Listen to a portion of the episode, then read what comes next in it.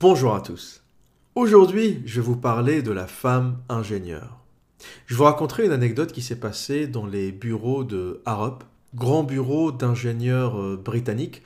Harrop est un méga bureau d'ingénieurs. C'est un bureau d'ingénieurs qui a notamment travaillé sur le centre Pompidou, centre Pompidou construit par les deux architectes Renzo Piano l'italien et Sir Richard Rogers le britannique. J'avais réunion pour l'un de mes projets dans ces bureaux de Harrop à Londres. Et au début de cette réunion, alors que tous les intervenants n'étaient pas encore arrivés, on en profitait autour de la table pour parler de tout et de n'importe quoi. Donc il y avait moi, et parmi les intervenants en face, j'avais deux petites nénettes ingénieurs qui commençaient, qui devaient avoir 2-3 années d'expérience chez Harrop.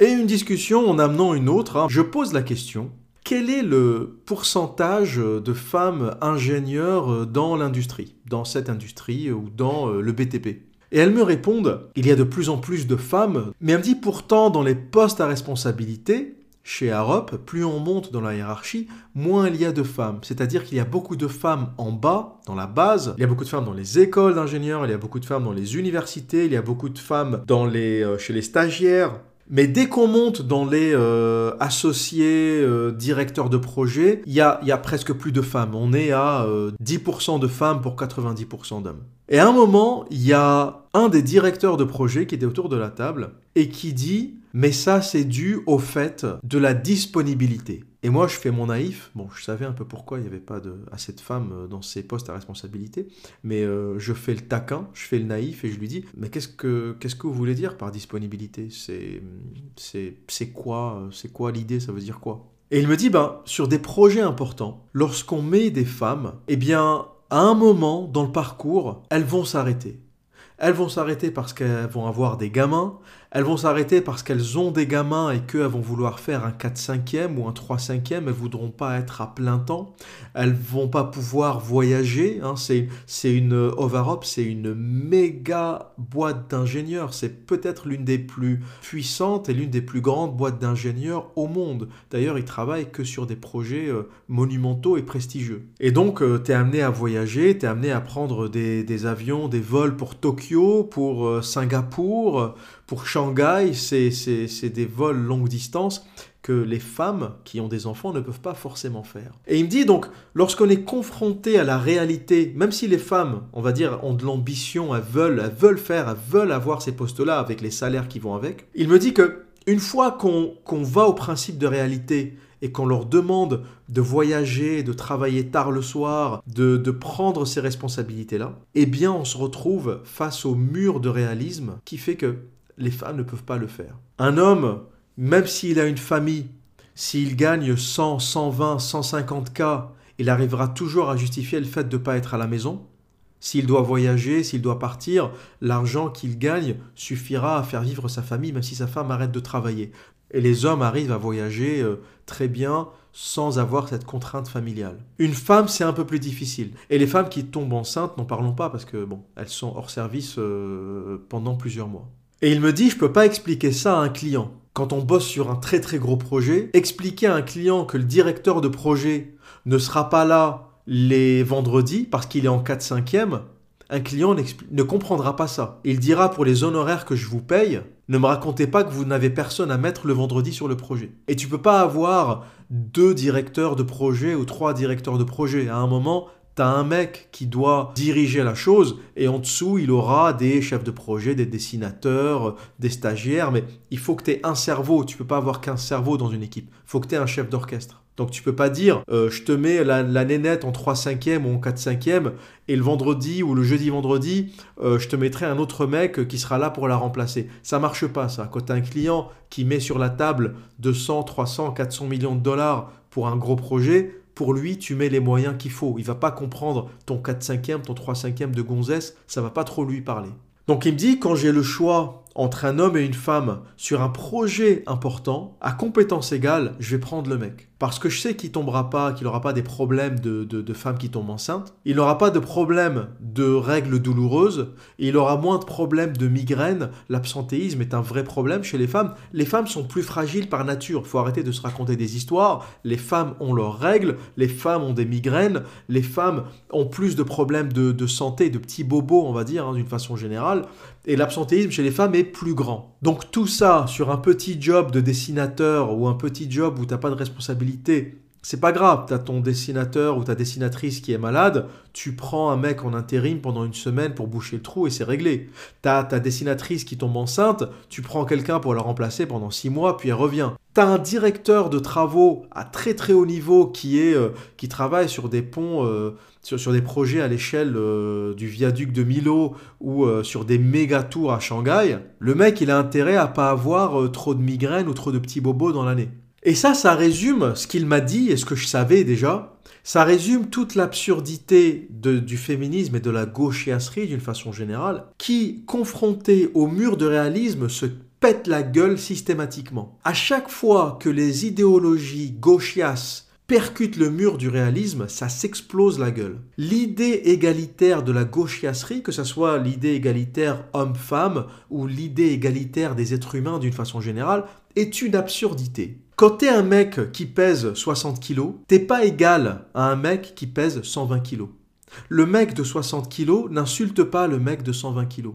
Ils ne sont pas égaux. Il y en a un qui va foutre des tartes à l'autre et t'as l'autre qui va finir aux urgences. Un mec qui a 160 de QI n'est pas égal à un mec qui a 80 de QI.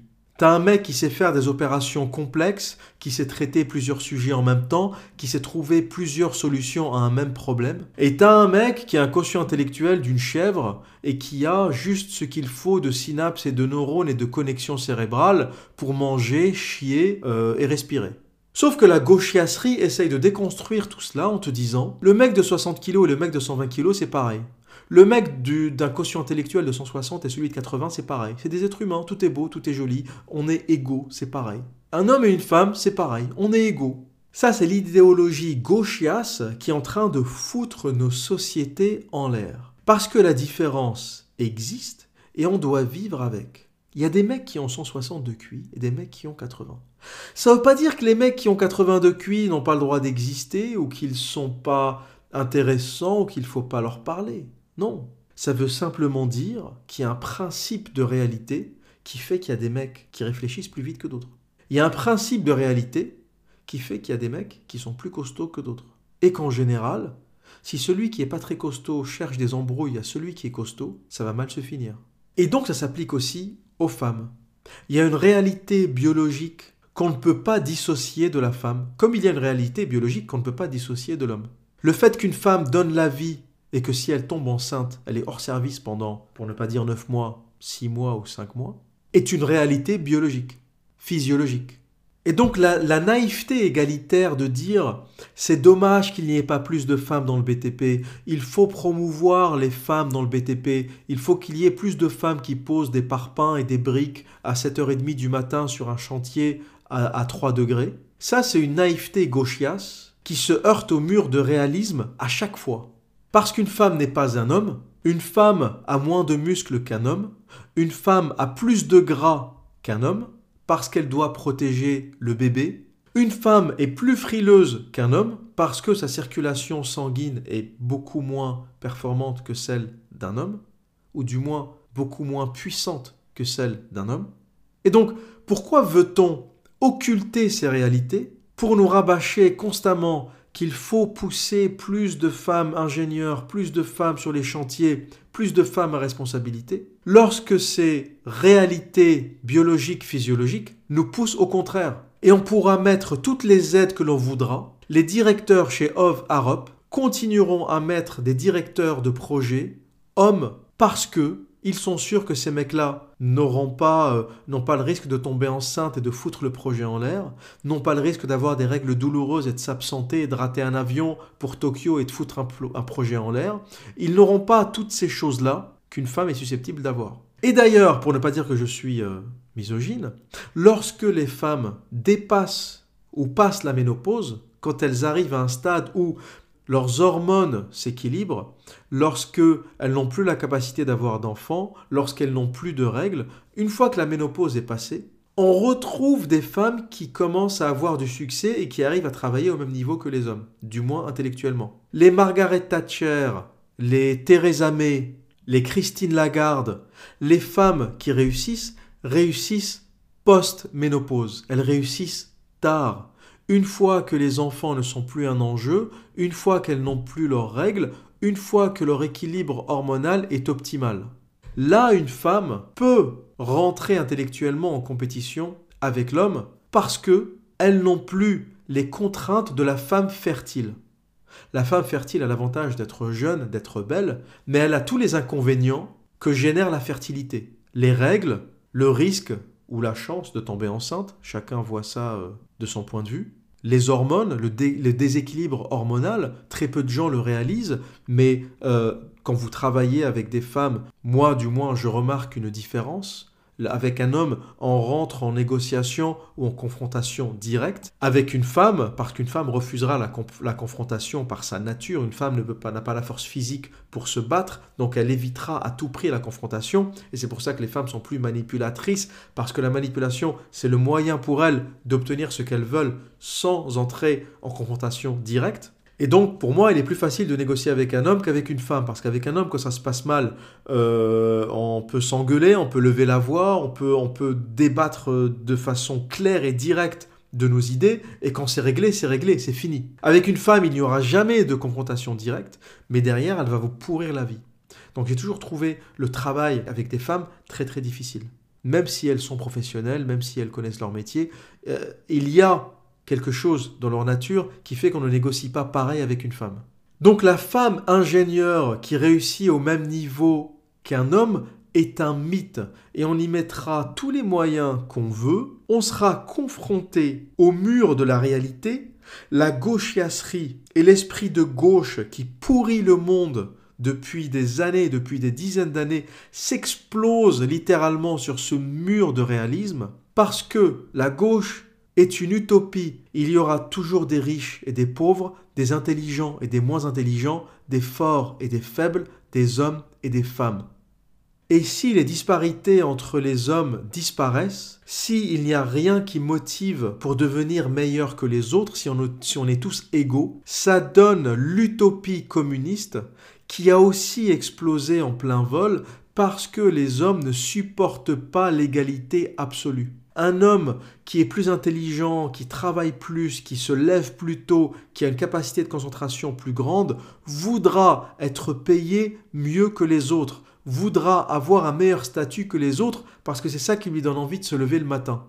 Le jour où que tu travailles 5 heures, 6 heures, 10 heures, 20 heures, que tu euh, une intelligence exceptionnelle, que tu une motivation, une capacité de concentration exceptionnelle, le jour où tu as tout ça, et on te paye pareil que l'homme qui n'a rien, tu ne sortiras plus de ton lit le matin. Parce qu'on a besoin d'une motivation. Le chasseur a besoin d'une motivation. Il sort de chez lui et s'il est bon chasseur, il attrapera plus de proies que quelqu'un qui est mauvais chasseur. Et c'est, ce n'est que justice. Quand on est meilleur, on doit avoir une meilleure gratification. Et l'idée de dire on va mettre tout ça à plat, on est tous égaux, on est tous gentils, on est tous beaux, rend le monde et la vie dépressive. Parce que ce qui est intéressant dans le monde, c'est que nous soyons tous différents et que nous aspirions tous à l'amélioration, à devenir meilleurs. Donc c'est l'idée d'évolution qui nous donne l'envie de vivre, l'idée de se dire demain sera meilleur qu'aujourd'hui, l'idée de se dire j'ai la chance de devenir quelque chose d'autre, quelqu'un d'autre, l'idée d'évoluer, c'est ça qui te donne envie de te lever le matin. Le jour où on te dira ta vie, c'est ça. Tu as le même salaire que la terre entière, les mêmes vêtements que la terre entière, la même voiture que la terre entière, la même gonzesse que la terre entière, la même coupe de cheveux que la terre entière.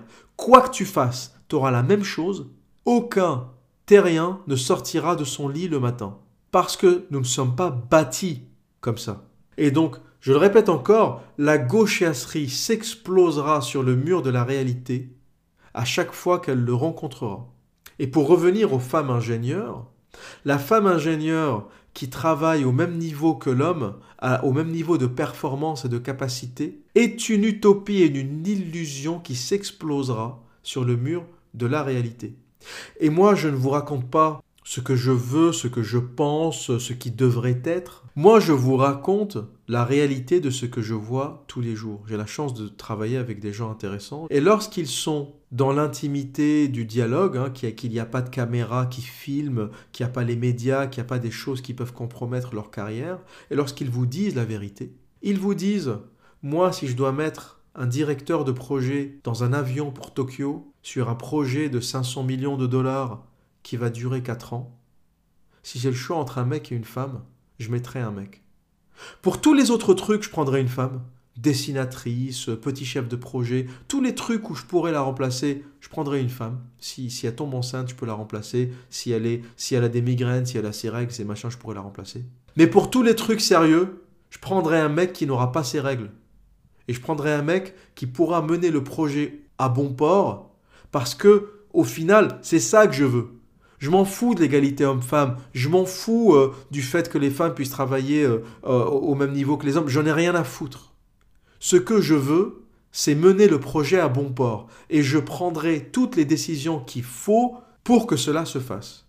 Donc voilà la réalité des choses, voilà non seulement ce que je pense, mais ce qui se passe réellement. Et partout où vous mettrez les pieds, vous trouverez une espèce de parité ou une certaine parité homme-femme, mais dès que vous montrez dans la pyramide, vous verrez moins en moins de femmes et plus en plus d'hommes. La raison? La différence profonde et physiologique entre les hommes et les femmes. Et ça, ça s'appelle le principe de réalité, et ça, toute la bonne volonté et toute l'énergie gauchiasse du monde n'y pourra rien. Voilà pour aujourd'hui. Et que dire d'autre? Eh bien, comme à mon habitude, prenez soin de vous et à très bientôt.